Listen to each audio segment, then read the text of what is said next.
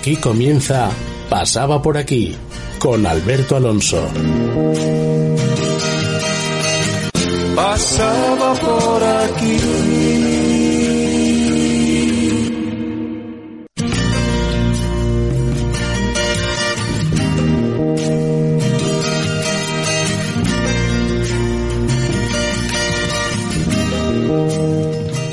Hola amigos, una semana más, un programa más, más temas de los que poder hablar semana a semana. Los hosteleros no aguantan, están en un abismo, necesitan que las administraciones construyan ya ese puente colgante con las tan deseadas y necesitadas ayudas.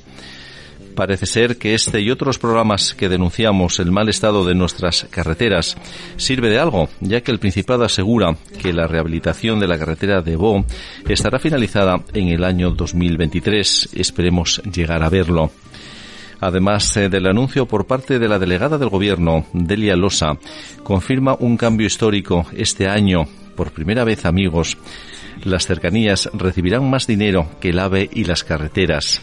Y la gran noticia es que la variante estará a pleno rendimiento para pasajeros y mercancías en el año 2022.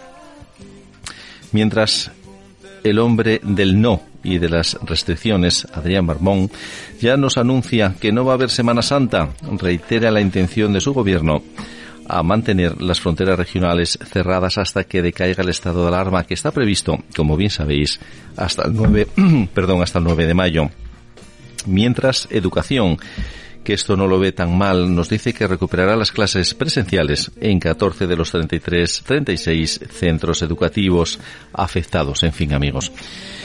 Y siguiendo con educación, el futuro vicerrector de la Universidad de Oviedo, Humberto Soya, avanza eh, que la creación del plan anti-COVID y garantizar la oferta laboral serán los primeros pasos y nos anuncia más de 30 objetivos para los primeros 100 días mientras el gobierno de coalición se empiece a cuestionar demasiadas veces realidad o ficción.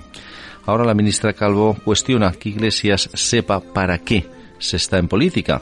El PSOE reprocha a los podemitas que antepongan su estrategia al interés general al no apoyar el martes la ley socialista de igualdad de trato. Y para cerrar esta introducción lo haré con una buena noticia que hará la economía. Amazon, de nuestra región evidentemente, Amazon abrirá su centro logístico de Asturias en otoño del 2022 con un millar de trabajadores.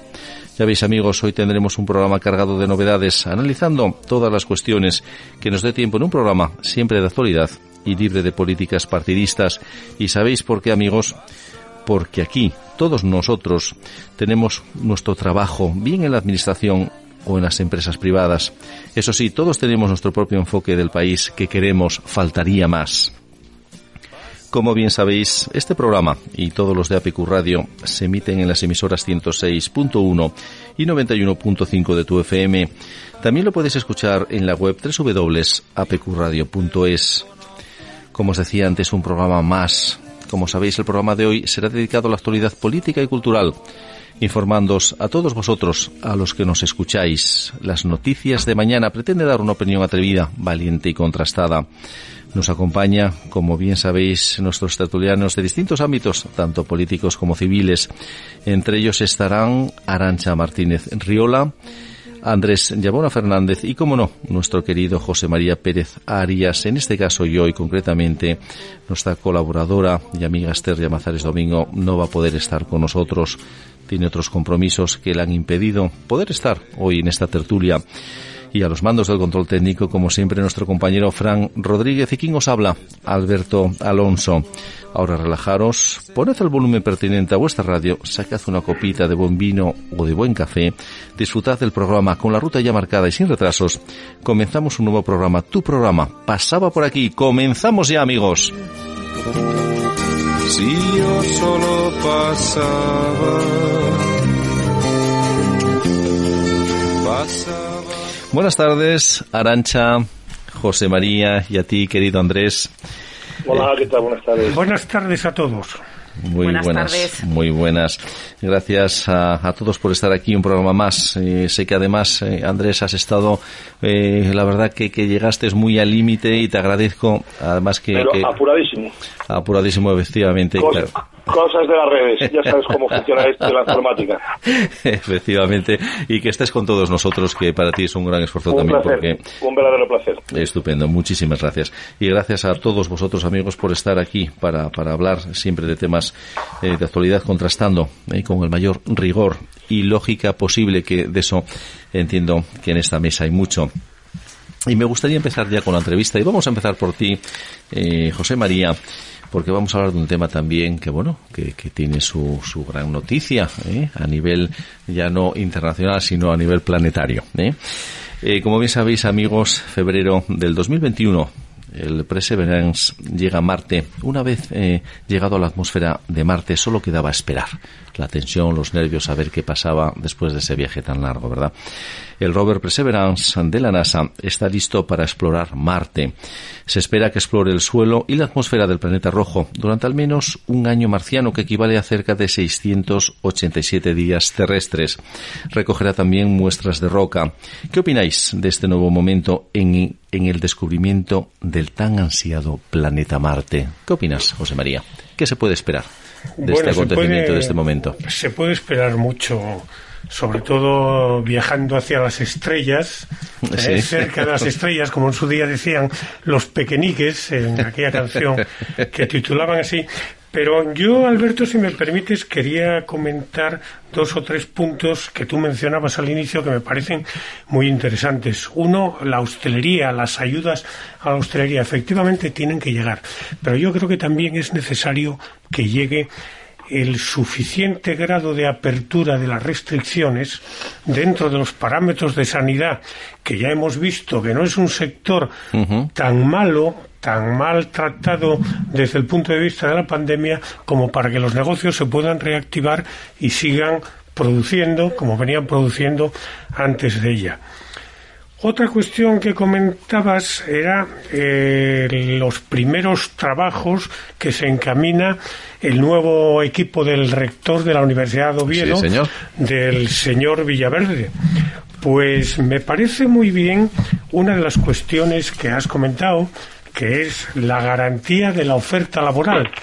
Eso es eh, imprescindible, es necesario, como ya dijimos aquí en el programa, cuando hablamos de este tema de la elección en el Sí. rectorado, Sí.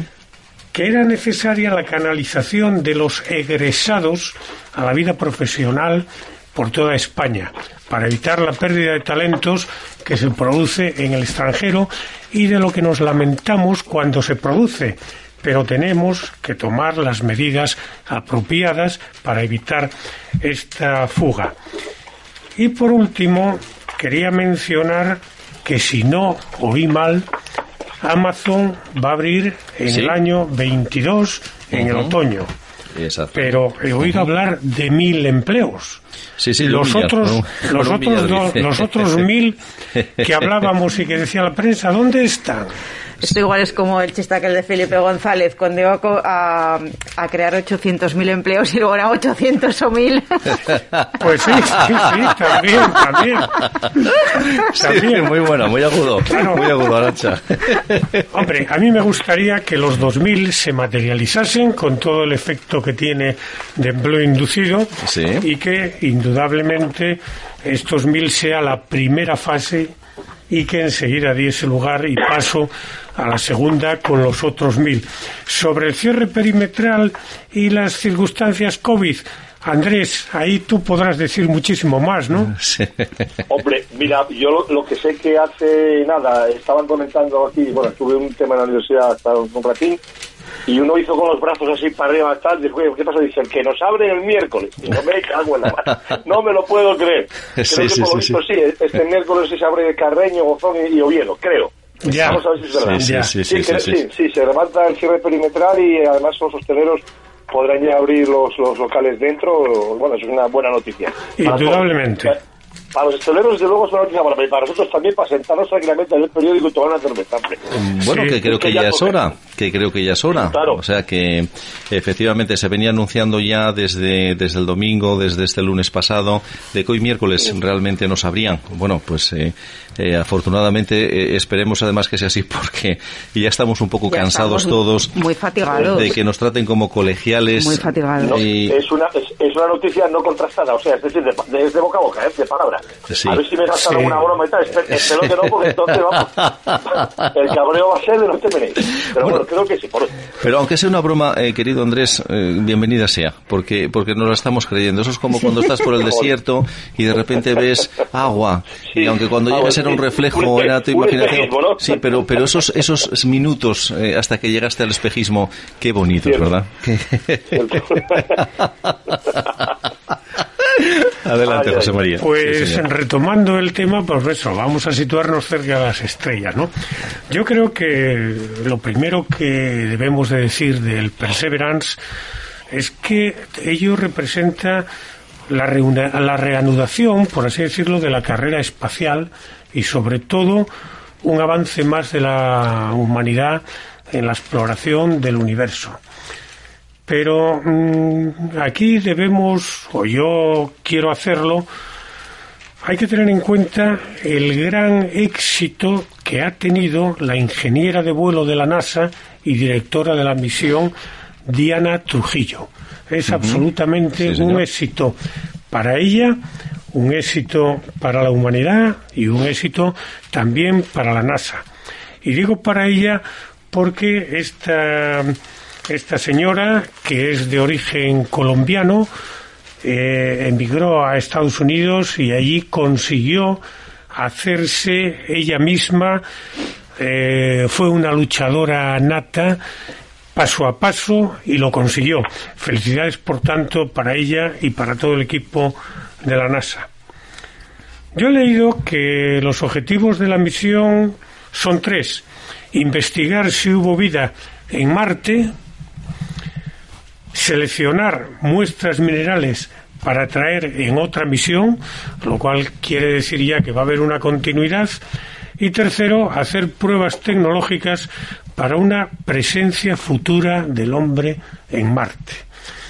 Esto a mí se me Estupendo. antoja muy, muy lejano, ¿no? Pero bueno, en conjunto todo ello representa un importante avance que parece que culminará con la llegada de- del hombre a Marte. Aquí podemos plantearnos eh, o puede surgir el debate acerca de la oportunidad de producir cañones o mantequilla, como se dice en teoría económica, cuando hay que aplicar los recursos disponibles a una u otra finalidad.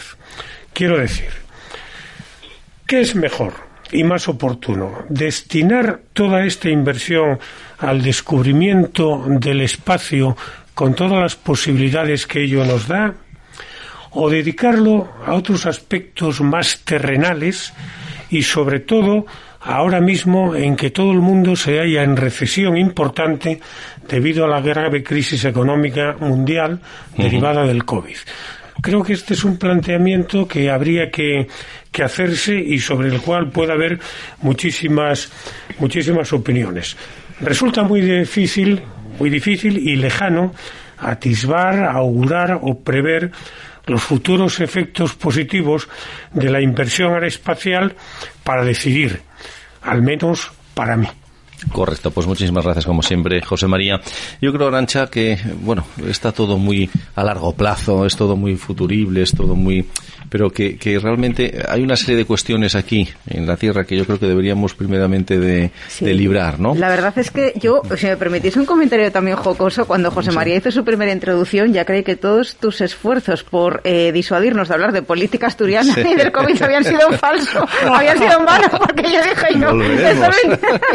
No, y luego Por- voy a, voy a volver yo con Andrés para hablar de, de los 30 retos del, del vicerrector. O sea que, cuidado que No, aquí no, va a haber, que todos los esfuerzos por apartarnos de asuntos mundanos y que regionales dijimos, habían que sido en vano. dijimos en el anterior programa, Arancha, si no corrígeme Andrés y José María, que, que Barbón estaba ofreciendo ¿no? a, a- a Castilla y León el poder venir por la pandemia, etcétera. Pero más creo que ahora mismo Castilla y León que está muy bien, ¿no? y que inclusive se puede empezar ya a ir a visitar las residencias a, sus mayores.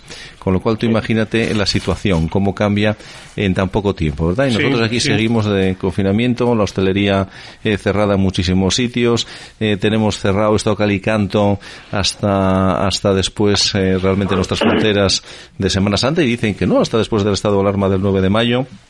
Con lo cual, eh, bueno, pues todo se vuelve, eh, lógicamente, pues en contra de, de la sin razón, ¿no? Pero no nos equivoquemos. A pesar de las vistas que vemos de Marte, allí no hay ni ha habido COVID. No, no, no, no. bueno, calla, calla. algún marciano encontrarán. ¿eh? A, ver si algún bichejo se montó en la nave y resulta que marchó para allá y se quedó allí a ver a esperarnos. Bueno, o algún político que pueda decir que Marte es de él. Cuidado. también puede pasar, también puede pasar. Ya sabes que últimamente los territorios son muy codiciados por los políticos de este país. Adelante, adelante. A ver, yo, a poco más que los datos que ya hemos obtenido de, nuestro nuestros compañeros José María y Andrés, a ver, yo, si me permitís, por contextualizar un poco la noticia, pues bueno, con esto yo me encuentro con sentimientos encontrados, ¿no? Por una parte, es como ver que hay, eh, que hay vida científica más allá del COVID porque no nos olvidemos, lo hemos comentado aquí muchas veces, que es que parece que el mundo se ha paralizado, la investigación científica solamente está centrada en COVID, COVID, COVID, cuando, por supuesto, hay que encontrar una vacuna, una solución, medicamentos para combatir el COVID, pero también hay muchos otros aspectos de la ciencia que yo creo que se estaban dejando un poco de lado a costa de, de, claro, de las fortísimas inversiones en tiempo, en dinero, en esfuerzo intelectual que nos está eh, pues acarreando el COVID. Lo que pasa que también coincide un poco en que yo no sé hasta qué punto esto, estas partidas millonarias para, para investigar si hay vida en Marte y si es susceptible de ser habitado por los humanos en los momentos en los que estamos sumidos toda la humanidad, porque estamos no ni el mundo occidental, es que es toda la humanidad en una crisis pues sanitaria, científica, eh, Sí, científica, porque claro, no, lo que estoy diciendo, no, no, se, no se están destinando recursos a, otras, a, otra, a otro tipo de investigación y económica. Yo no sé si esto es el momento para ahora, si a lo mejor se podría haber dicho a la NASA que hicieran otro tipo de investigación, porque yo supongo que esto serán unas inversiones astronómicas, nunca mejor dicho. Entonces, a ver, por eso digo que me, me, genera sentimientos encontrados. Por una parte, es como un respiro decir, jolín, es que hay más vida más allá del COVID, ¿no? O sea, se están haciendo otras cosas que no están influidas por el COVID, pero por otra parte, buf, digo, a lo mejor con esta inversión de, de, medios, de esfuerzo intelectual, pues yo qué sé, se podría a lo mejor haber dedicado a investigar sobre asuntos más mundanos. Pero yo creo, no sé si estaréis de acuerdo, eh, y tú también, Andrés, querido Andrés, que estos son proyectos, son inversiones proyectos a muy largo plazo. Es decir, esto lleva ya muchos años eh, mm. madurándose, lleva muchos años de proyecto, lleva ya mucha inversión. Estados Unidos eh, tiene, y Europa también en su apoyo, ¿no? tiene una partida importante para este tipo de, temas que realmente se ha llegado ahora. Pero bueno, esto ya es un proyecto, entiendo, que ya lleva detrás muchísimo recorrido. Pues ¿eh? seguramente, pero bueno, no podemos evitar hacer esa reflexión, ¿no? O sea, realmente esto, este dispendio es necesario para la humanidad, o sea, no sé. Bueno, es imaginaros los que estén ahora Una reflexión por no remitirme otra vez a los datos. Y bueno, por supuesto, felicidades a Diana Trujillo, que como bien comentaba nuestro compañero, ha cumplido el sueño americano. Sí, señor. Sí, señor. Felicidades eh, desde aquí, desde APQ Radio y este programa pasaba por aquí también para ella.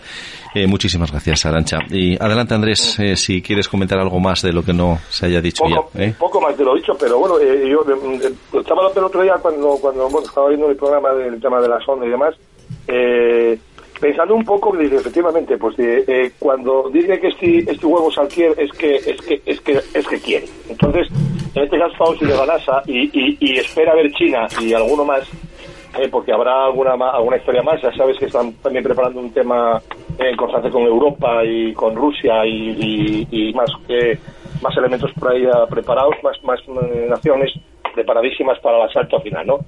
Yo calculo, calculo que esto tendrá más que, más que el tema onírico, bueno, el tema romántico de viajar a Marte, allá detrás una, una inversión importante de muchas cosas. Entonces, estaba pensando, por ejemplo, se me ocurre, eh, había dicho otro día un ingeniero de la NASA que muy probablemente en, en, dos décadas eh, se podría ya mandar nave tripulada ya con, con sistemas, por ejemplo, de, de hacer base allí pues eh, personas, ¿no?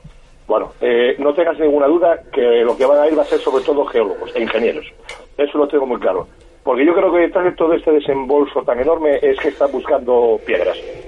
Eh, las piedras, eh, sabes que aquí, en esa Santa Tierra, hay muchas que, que son escasas y a lo mejor, pues elementos eh, minerales nuevos o, o, o, o, como los nuestros, que se puedan eh, sacar y ya sabes que en poca cantidad puede significar mucho. Me refiero, por ejemplo, como lo que acaban de descubrir hace poco tiempo en cerca de las Canarias, ¿no? El telurio, Sí. fíjate la, la, la movida que se va a montar con el telurio este de su madre, ¿no? Y aparte que también, también por visto, hizo una prospección, encontraron también cobalto y, y vanadio, bueno, no sé cuántas historias. Quiere decir, cuando estos están arriesgando tanto, gastando tanta pasta, es que, es que desde luego van a, van a resarcirse de alguna manera. Y yo calculo, calculo que será por ahí los temas. Estupendo, pues Yo muchísimas calculo que será por ahí los temas. Sí, por supuesto, cabe perfectamente esa posibilidad. No es en absoluto alocada. Además, uno de los objetivos es seleccionar muestras minerales. Claro, sí, sí, sí. Claro, Uno, uno de por ellos. eso te digo, una, una de las funciones sea hacer recogida de muestras, pues calculo yo que andará por ahí la cosa. Van a haber Claro. bastantes. Sí, quieren explorar el suelo, evidentemente, y entre ellos, pues imagínate, cogerán muestras y restos de, de lo que ellos entiendan, ¿eh? que les pueda servir para después, una vez eh, eh, analizado, eh, poder hacer uso de ello. Entendemos, lógicamente. Arancha, queríamos hacerte a ti la, segunda cuestión, la segunda pregunta, y eh, como os acordáis, amigos, comentábamos en la introducción del programa que la delegada de gobierno, Delia Losa, confirma un cambio histórico. Este año, por primera vez, las cercanías recibirán más dinero que el AVE y las carreteras. ¿Qué opináis de este paso tan necesario? Y la gran noticia es que la variante, por fin, señores, la variante estará a pleno rendimiento para pasajeros y mercancías en el año 2022. No me lo puedo creer. No me lo puedo creer, será verdad. Eh, luego empezamos por ti, eh, querida Arancha, pero luego me gustaría un experto en transporte, que es José María, que nos dé también su opinión, porque yo esto de la variante para el 2022 ya, yo creo que vamos, es, es, es algo ya eh, que, que, esperábamos tanto ya por ello que, que no lo damos por terminado, no lo damos por, por, por listo. ¿no? Adelante, por favor. Pues yo como tú lo recibo, sobre todo la noticia de la, de la variante, con gran alegría, al tiempo que con gran eh, escepticismo. Porque, bueno, como tú bien dices, después de tantos años, yo diría décadas esperando por esto, pues la verdad es que parece que es increíble que se vaya a consumar en el año 2022, con lo cual, bueno, estaremos expectantes. Hombre, obviamente cualquier inversión en nuestra querida Asturias, tan alejada, tan aislada, tan abandonada de la mano de, de- de- iba a decir de Dios no Dios Tan mío cerradas de las todos los fronteras. políticos tan Tan cerradas que- las fronteras. eh, yo a veces yo a veces bromeo o sea bromeamos con el tema de la independencia digo que aprendan de Asturias sí, sí. los los catalanes y los, los vascos separatistas que aprendan de Asturias que tenemos la auténtica Sí, sí. independencia pero por puro por, por, por pura frontera geográfica ge- geológica no o sea Sí, tenemos una cordillera importante luego por mar bueno en fin aquí los medios de comunicación son un desastre a todos los niveles con el resto de la península que decir con el con el resto de- del continente y bueno por supuesto todos los avances que se hagan en este aspecto nosotros los recibiremos con alegría al tiempo que repito no me queda más remedio que decir con un enorme escepticismo porque esto bueno parece la obra de de Tutankamón, ¿no? De aquí, de los fara- de los faraones, las, Sí. las pirámides yo creo que se hicieron con más con más celeridad que esto y con menos medios. Y bueno, luego respecto al tema de, de las cercanías, bueno, no sé cómo, a ver, en qué va a, mm, digamos, a repercutir las inversiones en cercanías. Espero que, bueno, esto se traduzca en una mayor frecuencia, en unas rutas más eficientes y bueno, en nuestro, en fomentar el el trasiego de, de, de, de- de viajeros en ferrocarril, que bueno, además es un medio barato, mm, que no contaminante, y bueno, es un poco lo que se está fomentando ahora desde todas las administraciones con los famosísimos planes de movilidad, con lo cual, bueno, estaremos expectantes y todas las inversiones en Asturias en la movilidad son bienvenidas. Estupendo, pues darte las gracias, Arancha. Vamos a pasar con José María, pero después, eh, eh, Andrés, comentaremos también más detenidamente tú y yo, eh, nosotros, lo del tema de la variante. eh, tanto cuando estabas en esa vida eh, activa, política, políticamente hablando, que tanto se pedía, ¿no? La terminación de esa variante, que tanto dinero había costado y se estaba dejando morir eh, realmente en la famosa nueva variante de, de los túneles de Pajares. Adelante, por favor, José María.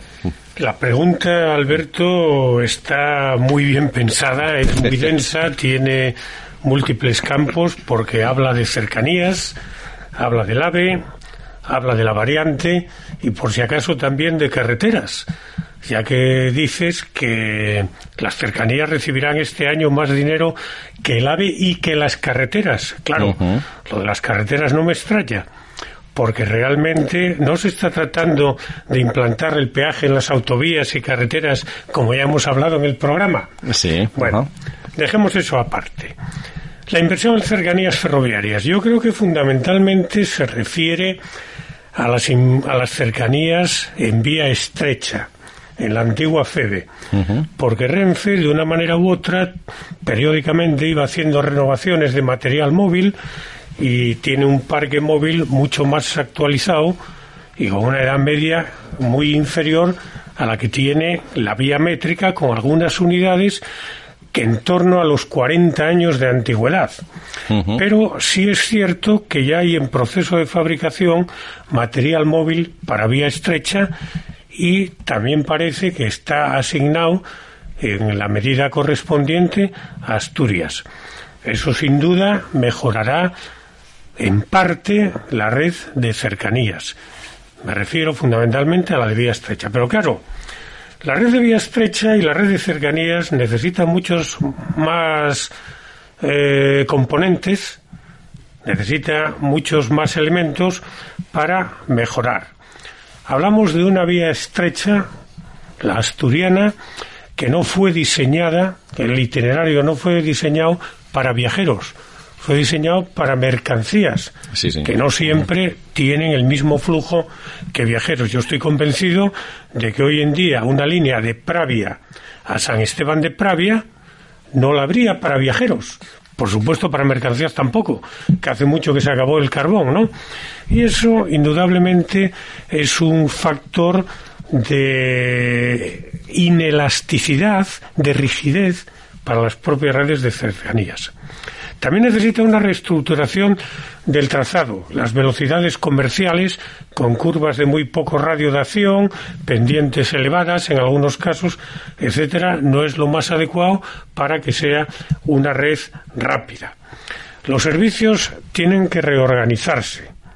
Tienen que reorganizarse porque incluso hay un servicio de vía estrecha de Oviedo a Gijón que tarda más de una hora en llegar. Simplemente la Avilés Gijón tarda los 50, 55 minutos y todo eso hoy en día no es operativo y se necesita una mayor agilidad, rapidez. Exactamente. Hay que combinar con otros eh, medios, evidentemente. Eso era lo que iba a decir. Hay que fomentar la intermodalidad, hay que conexionar horarios para que del tren de vía ancha se pueda pasar al tren de vía estrecha o al autobús y viceversa que en Asturias tenemos una red de transportes magnífica, tenemos que aprovecharla. Y efectivamente así es el, tema de, las cercanías. Si pasamos al AVE, para mí la inversión en el AVE yo creo que hay que, que limitarla ya. Es decir, hay que terminar todo aquello que está en marcha, no lo vamos a dejar que se pierda, pero démonos cuenta y reflexionemos que somos el segundo país del mundo después de China en más kilómetros de líneas de alta velocidad. Y sin embargo, estamos en 40 millones de habitantes, que no es mercado suficiente para que las líneas de alta velocidad sean rentables. Quisiera saber qué pasará con el AVE privado. ¿Cómo se van a defender con la competencia que hay? Y finalmente está el tema de la variante. La variante únicamente voy a decir dos cosas, porque seguro que posteriormente... Es que quieras, ¿eh? No, es que luego van a, van a salir más cosas con la intervención de Andrés. Por supuesto. La activación de la variante ya era hora. Se trata de un proyecto de hace 41 años, de Alejandro Rebollo, hace 41 años, y que hace 23 que se aprobó el estudio informativo. De momento no hago más comentarios. Estupendo. Pues yo creo que eh, tanto Arancha como tú habéis dejado las cosas muy claras. Y ahora ya va a rematar Andrés, porque además Andrés, como decía antes, eh, ¿te acuerdas cuando eh, estábamos en, primera línea, tú en primera línea yo apoyándote siempre, evidentemente, que esa variante siempre pedíamos que, bueno, de alguna manera toda esa inversión que se había hecho, esas catenarias, esos estaciones, esos túneles, esas dovelas, toda esa inversión astronómica que tenía que culminarse, que no podían dejar que los túneles se estuvieran inundando como estaban haciendo y que tenían que abrirse, que tenían que dar una salida a Asturias, no solamente como para tanto para los pasajeros, también para las mercancías. Entonces, adelante Andrés, eh, es, tu, es tu momento. Di lo que, te, lo, que, lo que entiendas que en este aspecto debes de aportar. Andrés. No habrá sido miedo escénico. yo, yo me acuerdo, amigos, yo me acuerdo, amigos, que eh, yo me acuerdo cuando decía Manuel Miranda eh, que, bueno, eh, así buscando esas líneas realmente de, conexión, ¿no? Los que viven, viven en, en el Estarradio de, Avilés o en esta radio de cualquier ciudad. Él vive, en este caso, en, en, el barrio de la Luz, Manuel Miranda, y entonces él decía que, claro, que lo que no podía ser era que un estudiante que sale del barrio de la Luz a que llega a Oviedo a la universidad tarde más de una hora eso que evidentemente no, no, no, era, no era práctico. Eso, eso era, eh, aparte de costoso, realmente, que era, bueno, pues, pues que realmente tenían que buscar 20.000 combinaciones posibles para poder llegar, que había que fomentar, había que apoyar ese transporte eh, terrestre que puede ser en este caso un autobús. Doy fe de ello. Yo cuando iba a la universidad, ahora no sé cómo están las comunicaciones, porque claro, obviamente hace muchos años que ya no cojo esta línea. Yo vivía en el centro de, bueno, en, el centro de la ciudad, pero tenía compañeros de que, que, llegaban a casa a las 8 de la noche sistemáticamente porque no, claro, tenían que coger el transporte de Oviedo hasta llegar a Avilés y luego de Avilés irse a su correspondiente Avilés, bueno, comarca, ¿no? Que siempre hablamos un poquitín del término comarca porque está luego Las Vegas, está Corbera, que lo tenemos muy asociado, ¿no? Adentro del mismo núcleo interurbano, bueno, nuestra comarca. Pero sí que es cierto, o sea, las comunicaciones estaba con la periferia yo creo que históricamente están totalmente dejadas de la mano de Dios, o sea, eh, es, es increíble. Además, suelen ser en la periferia es verdad, suele haber más gente joven. O sea, en aquella época yo recuerdo que el barrio de la Luz era con muchos jóvenes muy populoso y yo tenía compañeros de la facultad que efectivamente se daban unos, unos atracones de de intercambios de ahora cojo esta línea, luego tengo que cambiar aquí. Bueno, eso no es práctico. Y si queremos fomentar realmente el uso del transporte público, del transporte colectivo para evitar las emisiones de CO2, todo esto que nos está, mm, que, nos, que bueno, que se está fomentando ahora, tiene que ir acompañado de, de, líneas eficientes, porque si no es que nadie va a querer utilizar el transporte público. Es algo que se tiene que meter los políticos en la cabeza. Estupendo, pues te agradezco, Arancha, de verdad. Andrés, te damos de nuevo la bienvenida. Ya estoy por aquí, ya estoy eh. por aquí. Hoy, hoy, hoy, tengo un día horroroso con las comunicaciones. Hablando de comunicaciones. Tengo, ganas que llegue mañana porque hoy estoy capaz de todo, todo. No, os comentaba, sí, sí, sí, os comentaba una, una, cuestión, como decía José María Carlos, efectivamente, un proyecto de tantísimas de tantísimos años. Pues bueno, yo no sé si, bueno, no me quiero equivocar, pero creo que ya se empezó a poner la primera cuestión en el año 2005, ¿no? Y se comentaba de aquella que sobre el 2010 estaría acabada la obra. Bueno, estamos en el, 20, en el 21 y vamos a ver si para el 22 la cosa va para adelante, que será una suerte. Yo, eh, tú sabes mi opinión sobre el tema de, del tema yo siempre Total. y, sigo creyendo que hubo una mano negra establecida para retrasar la obra de, de, la AVE Asturias-Madrid. O sea, eso lo tengo muy claro, clarísimo, porque es que fue demasiadas cosas y demasiados cambios y sin que nadie procurara mm, todos los gobiernos del mundo que esto fuera para adelante ni con PSOE ni con PP, y lo sabes. Sí, de sobra. Total, total. Se, pegó un empujón cuando llegó Cascos aquí, que luego las cosas salieron como salieron, pero bueno, que era, era su niña bonita en su momento, entonces yo creo que hacía bien en, su, en, en aquel momento de, empujar y a ver si podíamos. Yo creo que empujó algo, alguna cosa. Bueno, esto queda atención porque si no, yo creo que el túnel lo tendríamos para hacer una bodega de vino para y meter ahí unos lagares de sidra, porque sabía ya aquello con la humedad y tal, pues yo paso unos quesos. Y tiene la forma además, ¿eh? Tiene la forma, Andrés. ¿eh? Efectivamente, de, tiene la forma perfecta. Así todo, que oye, nos, nos, felicitamos todos y lo tenemos. Pero yo sigo, sigo eh, cabreado, porque es que, eh, eh, como todos siempre tenemos que estar, decía decía un señor que conocía yo de, de ahí de, de ahí de que estamos añerados, ¿no? Sí. Eh, hay, hay, hay, que añerarse, bueno, ¿y por qué? Porque hay que añerarse por el sentido de que si no tenemos ya lo que íbamos a tener, bueno, hombre, pues entonces lo que sea será bueno. Coño, eh, el proyecto no era exactamente lo que había aquí, porque a mí, por ejemplo, me molesta enormemente que haya una vez, por ejemplo, que, que fuimos tantas veces, ¿no? Cuando el Real Oviedo y demás, pues a Madrid, Sí, y que, eh, digo, perdón, a, a Barcelona, desde Madrid, e incluso Madrid-Sevilla, que siempre íbamos en AVE, íbamos en autobús hasta Madrid, y luego cogíamos el AVE porque interesaba más, bueno, pues todos sabemos que Madrid-Sevilla son 500 y pico kilómetros, 530, 535 kilómetros, coño, son, son dos horas y 20. ¿eh? Ujú. Si hablamos ya de la vía Madrid-Barcelona, que será son 600 y pico, 630 o por ahí, y son dos horas, dos horas, eh, dos horas 30. Joder, nosotros ya vamos pa- pa- con 400 y poco, ya vamos a tres horas. Sí, señor. Quiere decir, eh, a mí estas cosas me molestan muchísimo. Porque cuando tú haces un plan de vida y que los demás pudieron hacer, porque igual que tienes ahora el, el- tema del, de Valencia, pues fíjate tú qué tiempos tienen, hora y pico, que van a la playa, se duchan y vuelven.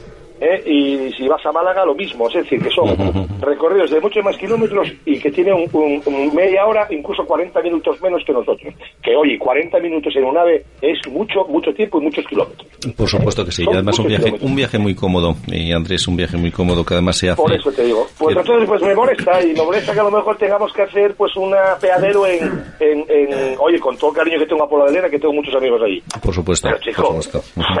Vamos a ver, y, y estarán preparándonos alguna estas seguro, porque habrá la estación de Oviedo, la estación de Gijón, y no sé, y no sabemos, y no soterramos, y vamos a dejar de bichotar, entonces a las traviesas ahora van a ser en vez de polivalente, bueno, vamos a poner el ibérico, luego el, el jamón de jabugo, y luego ya veremos a ver, ¿no? Y vamos cambiando todo así, o sea que bueno, yo voy a esperar, pues como llevo esperando veintipico años, no me importa esperar dos años más, a ver en qué queda la cosa, ¿no? Luego se hará un pequeño, una pequeñita fiesta con un vinito español. ¿eh? Antes se Sí, bueno, elaboraban no pantanos tan necesarios. Ahora, bueno, vamos ya- a ver si inauguramos todos, evidentemente. el, el, el AVE en Asturias. ¿eh? Más que una fiesta, habría será un logro para todos los asturianos por fin, ¿verdad? Adelante, Sí. compañeros, que queréis decir algo al respecto. A ver, yo un poco a raíz de lo que estoy oyendo, eh, esto se me ocurre, o sea, se me, eh, a ver, esto, el, el retraso en, y la, la ruptura de las promesas sistemáticamente por parte del gobierno central con este tema, yo lo tengo muy asociado también a, mm, al tema del soterramiento de las vías eh, de, la- de las vías en Avilés, que también Sí, llevamos esperando por ello 30 años. Yo toda la vida, desde mi infancia, tengo 43 años y toda la vida recuerdo el tema del soterramiento de las vías del tren. Ahora, ahora se ha destinado, no recuerdo el importe exacto, desde el Ministerio de Fomento, pero para estudio, para estudio, o sea, llevamos 40 años, 40 y bueno, 30 y pico, ya no voy a decir 40, pero llevamos 30 y pico años para que al final, en el 2021, nos digan que van a hacer un estudio. Yo no sé cuántos estudios tiene más que hacer esta gente, porque que yo sepa, a ver, las capas de la Tierra no se mueven, o sea, esto va a ser Sí. lo mismo ahora que hace 30 años, o sea, ahora empezamos con el estudio. Esto yo lo, creo que es un reflejo del progresivo, mm, la progresiva pérdida del peso específico de Asturias y de Avilés, consiguientemente, por un poco Sí. por el paralelismo que estoy haciendo, Sí. dentro de lo que es el gobierno de España. Y aquí nos hemos acostumbrado a que nos dejen absolutamente de la mano de Dios y como decía Andrés, bueno, pues bueno, como no nada tenemos, pues venga, nos vamos a conformar con una línea que a lo mejor sea menos eficiente que otras y con un apeadero que no mm, interesa porque, pero bueno, bien, o sea, un poco el espíritu que siempre hemos criticado De de, otras conformistas. de conformista, que encima yo recuerdo ¿verdad? que Asturias se Claro. nos llenaba la boca como haciendo como que en otras comunidades, claro, mira con lo que se han estado conformando, con tal- y aquí es que yo veo que somos exactamente iguales, es que nadie, ningún político asturiano ha sido capaz de poner pie en pared, puño encima de la mesa y decir, oiga, señores, que no, que esto es lo que nos llevan ustedes prometiendo veintipico años. Y es que encima da la, da la casualidad de que era, me, re- me, me permitís retrotraerme a la anterior pregunta, es que encima Asturias yo creo que es una de las comunidades autónomas que más aislada está, que más dificultades tiene para salir a la meseta, con lo cual es la, yo diría, que la más merecedora de todas, precisamente por estas, por, por estas características orográficas y por, la por el histórico aislamiento de Asturias. Entonces, por favor, que que ponga un puño encima de la mesa los diputados que nos representan Sí. y esto tiene que ser para allá. Y la población no debemos acostumbrarnos a las migajas, porque nos estamos acostumbrando peligrosamente a- al conformismo y bueno, como nada tenemos, nada Sí. que venga mejora, pues oye, pues bienvenido. Claro, no, es. no es así, hay que exigir y hay que exigir a los políticos que cumplan sus promesas, porque Asturias lo necesita y Asturias no puede, no puede esperar más. Estamos mal comunicados por tierra, estamos mal comunicados por aire, es que estamos aislados. Totalmente, Tenemos sí. la, la de todas independencia, de hecho, está. Sí. Te hago, una, apu- te hago un apunte, bueno, ya, pues, bueno, pues, eh, porque esto da- te- daría para una para un, eh, un programa Para un monográfico. eh, único, único y concreto monográfico de alguna cuestión. Pero bueno, también tienes el soterramiento del Langreo igual. Yo ya llevo yendo a España hace 20, 25 años también, a soterrar. Y ahora Eso va, es. va- va- Sí. va a costar un pastón. Ahora me hablaron que no sé cuántos millones por kilómetro y posiblemente no saben sacar para el 22, ¿no? Bueno, todo igual. Pero yo lo, lo que os quería decir, que yo lo viví en directo, porque yo fui también una de las personas que retomaron el tema de la ronda de Oviedo. Sí, Eh. Gijón tiene Gijón tiene su ronda que es estupenda, es fenomenal. Comodísima y demás. Avilés, pues ya ves, ya sales por fuera, sales, no tienes que entrar a nada y tienes esas entradinas fenomenales para llegar a, a- a la villa.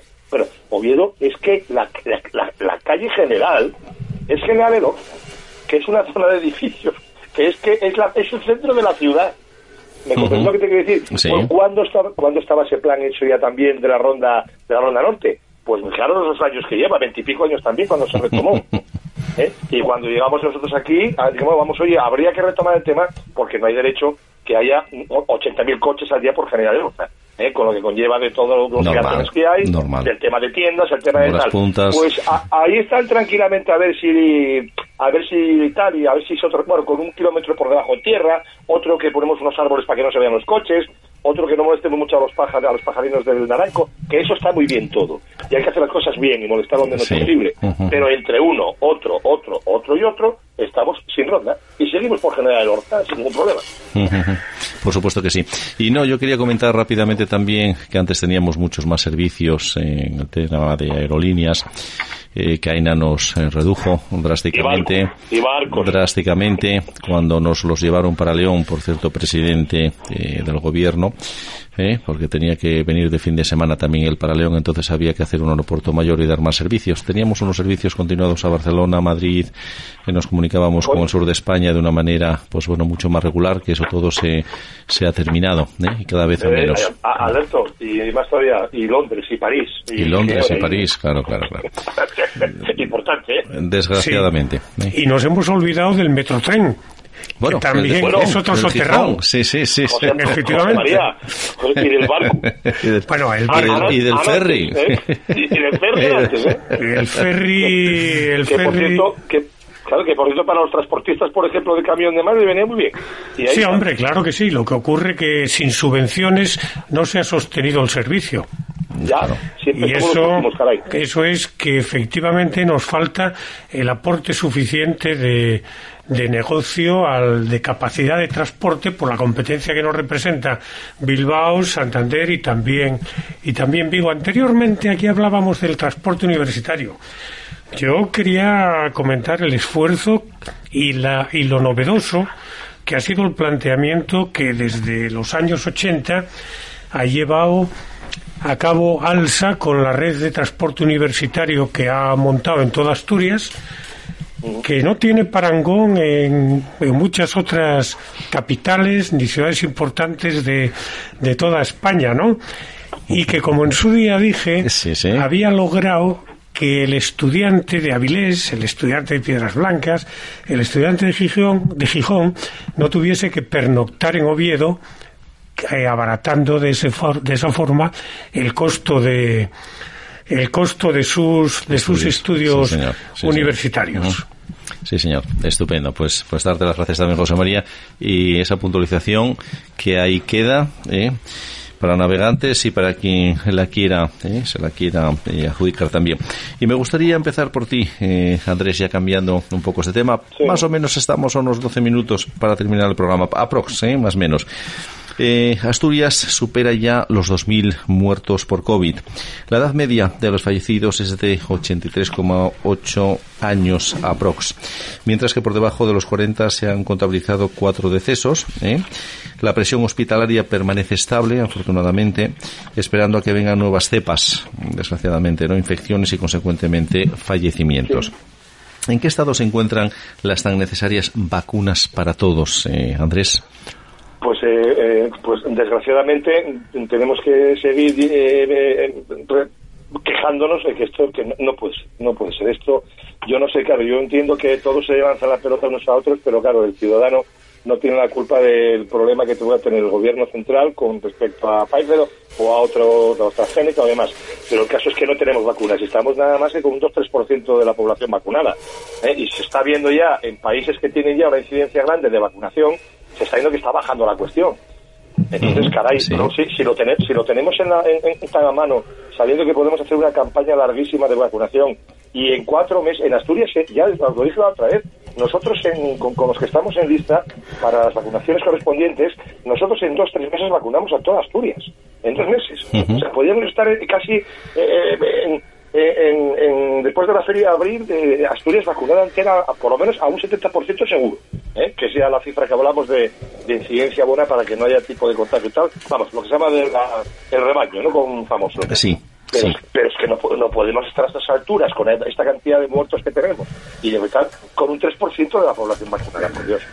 ¿Y por qué crees que puede ser? Alguien tiene que hacer algo. Por supuesto. ¿Y por qué crees esa pasividad en los políticos? ¿Por qué no se ha tomado decisión de, pues es un ejemplo que estamos poniendo aquí ahora mismo las ondas, que ya lo has comentado el otro día en, realmente en, la emisora también en el programa y lo vuelves a repetir hoy. ¿Por qué nadie se le ocurre algo tan lógico como puede ser esto para terminar ya de una vez y vacunar a todos los asturianos?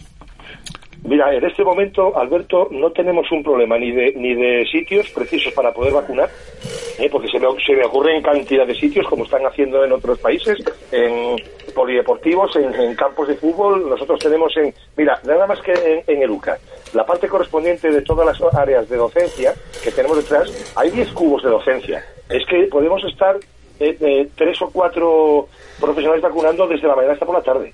Es, mucha gente diaria. Y gente hay también para vacunar, porque de hecho hay una bolsa. En, el colegio, por ejemplo, de enfermería, yo sé que hay una bolsa porque me lo comentaron, Margarita me lo comentó, hay, hay unos cuantos. Y luego hay otros 170, me parece, que tiene ya el en lista de voluntarios con que están con encima. Entonces, coño, faltan las vacunas, pues traer las vacunas, por Dios. Traer las vacunas. Pero faltan por incorporarse los liberados. Los liberados sindicales. Oye, de esos creo que hay bastante pocos.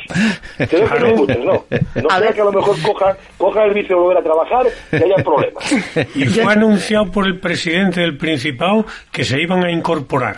Sí, no cuándo, pero que se iban a incorporar. Sí, sí. no cuándo, yo, importante. Yo, creo que no estaría mal también, ¿eh? O sea, todos, si desde luego llegan las vacunas, todo iba a ser poco.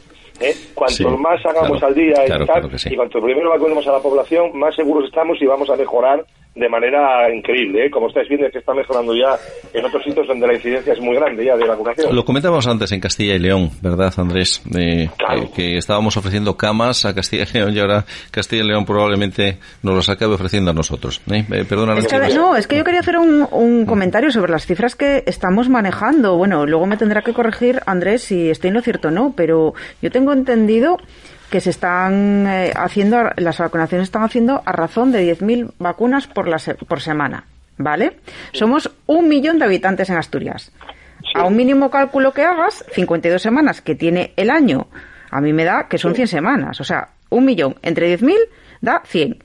100 semanas son dos años. Entonces, eh, si vamos a tener que estar esperando dos años de aquí a estar inmunizados es que yo no entiendo nada más que hay que tener en cuenta que hay que dar luego la segunda remesa de vacunas, con lo cual se va a ralentizar porque habrá gente que en esos 10.000 vacunas a la semana no estén recibiendo su primera vacuna, sino que estén recibiendo la segunda. Entonces, bueno, a mí me parece esto un total despropósito si tenemos que estar esperando dos años para estar inmunizados, porque además, si no me equivoco, la persona que recibe la vacuna eh, no es eh, no está no se libra de contagiar a otras personas, me equivoco.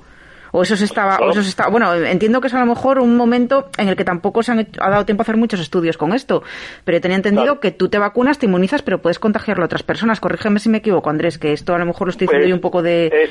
Es, posible. Yo, por ejemplo, bueno, yo a lo mejor no tengo la posibilidad de, contagiarme en el sentido que tengo ya anticuerpos suficientes, pero si yo a lo mejor llevo una carga viral determinada porque lo haya, bueno, pues eh, el momento me, me la hayan inoculado de cualquier forma, yo si estoy con una persona a lo mejor que haya estado eh, en, riesgo de, sin mascarilla y tal, yo podría dar una carga determinada, ¿no?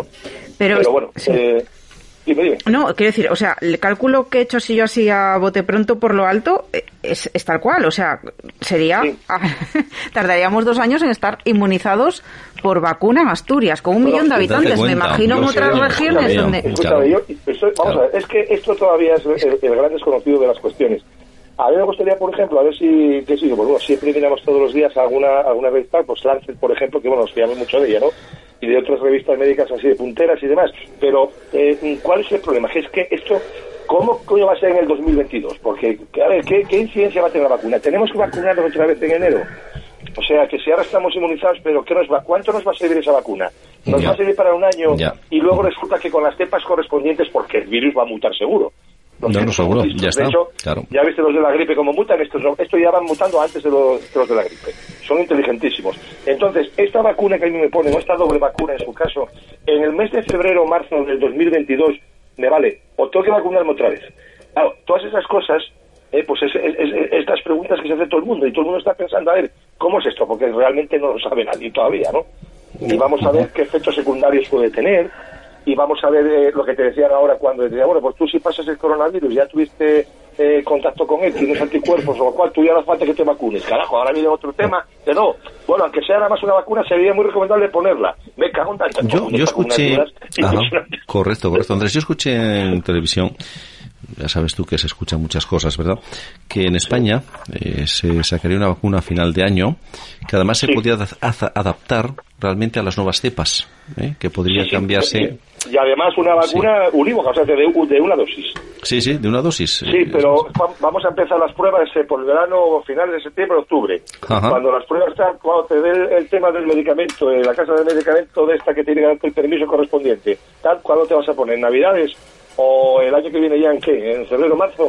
Ya, para luego empezar ya. a producirla en masa. Bueno, oye, todo, oye, fenomenal. Si desde luego es unidosis y desde luego tiene ca- catalogado para otras cepas correspondientes y dentro de un año tenemos en España fabricando a tope una vacuna nuestra propia, joder, bien sobre hojuelas, hijo, me- menuda alegría. Por supuesto que sí. Pero, pero vamos al caso, que no nos podemos tampoco... decir- Fíjate qué contentos estábamos todos en Navidades. Joder, la Semana Santa vamos a ir todos en procesión, porque es que esto ya está. Todos vacunados y todos para arriba. Y mira cómo estamos.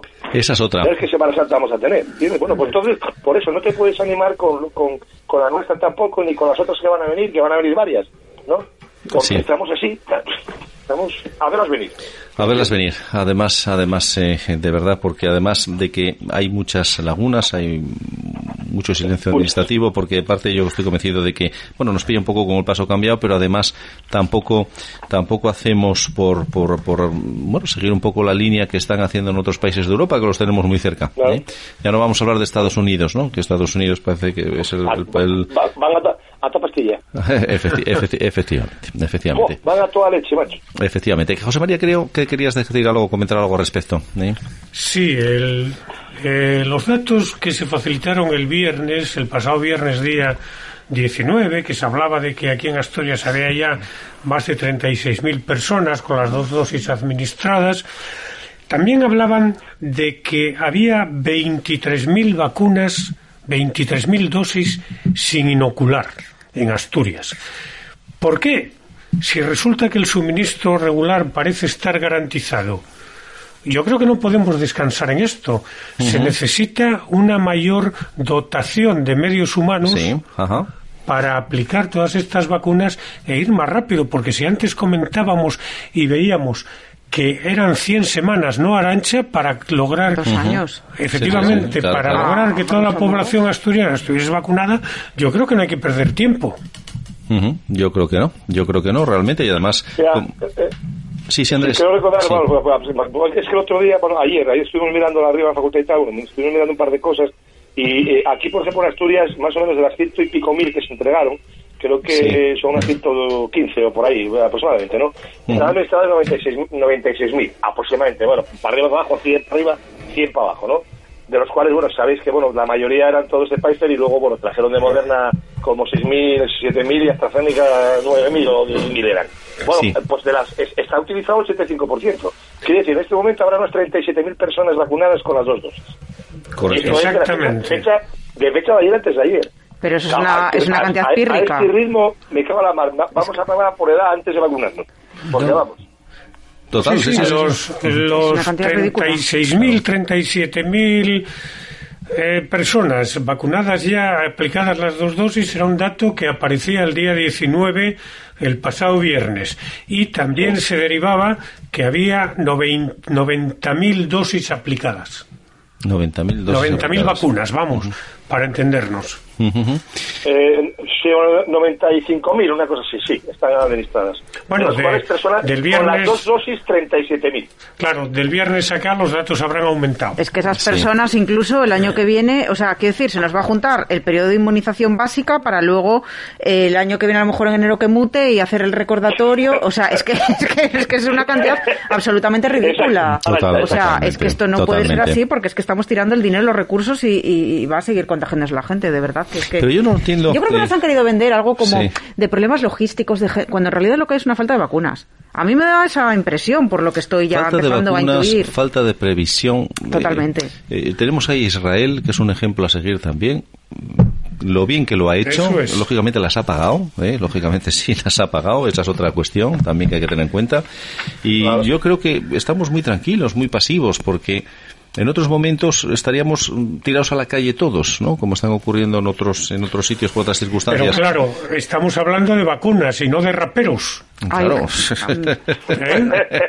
claro, esa es la diferencia. Deberías haberlo incluido en, en, en las preguntas, Alberto. Sí, Hubiéramos yo- pasado una tarde muy divertida. El, el- el- el próximo programa os prometo que quiero ponerlo porque además me voy a centrar mucho en los políticos. Tengo unas preguntas para políticos, eh, cara al político, que además no tenían desperdicio, pero vamos a empezar por esta cuestión porque pensad una cosa que esto se va a seguir envolviendo, se va a seguir liando por una razón, porque aquí no se viene a protestar por, sino que se viene a delinquir, se viene a robar y se viene a hacer todas las cuestiones posibles para saltarse el orden y la estabilidad en un país, consecuentemente en una ciudad y consecuentemente en una provincia que es la catalana. Pues eh, queridos amigos, cuando ya nos queda muy poquito tiempo, porque el tiempo aquí en la radio sabéis que es oro y ya se nos va, ¿eh? ya se nos va. Quiero agradeceros eh, de, de todo corazón a ti, Arancha, Arancha Martínez Riola, que sé que haces unos grandes esfuerzos para estar aquí programa a programa. Los hago con mucho gusto. Pues estupendo. Y gracias y esperemos que lo sigas haciendo por, por ya no por nosotros que estamos aquí, sino por todos los que nos oyentes y amigos que nos escuchan.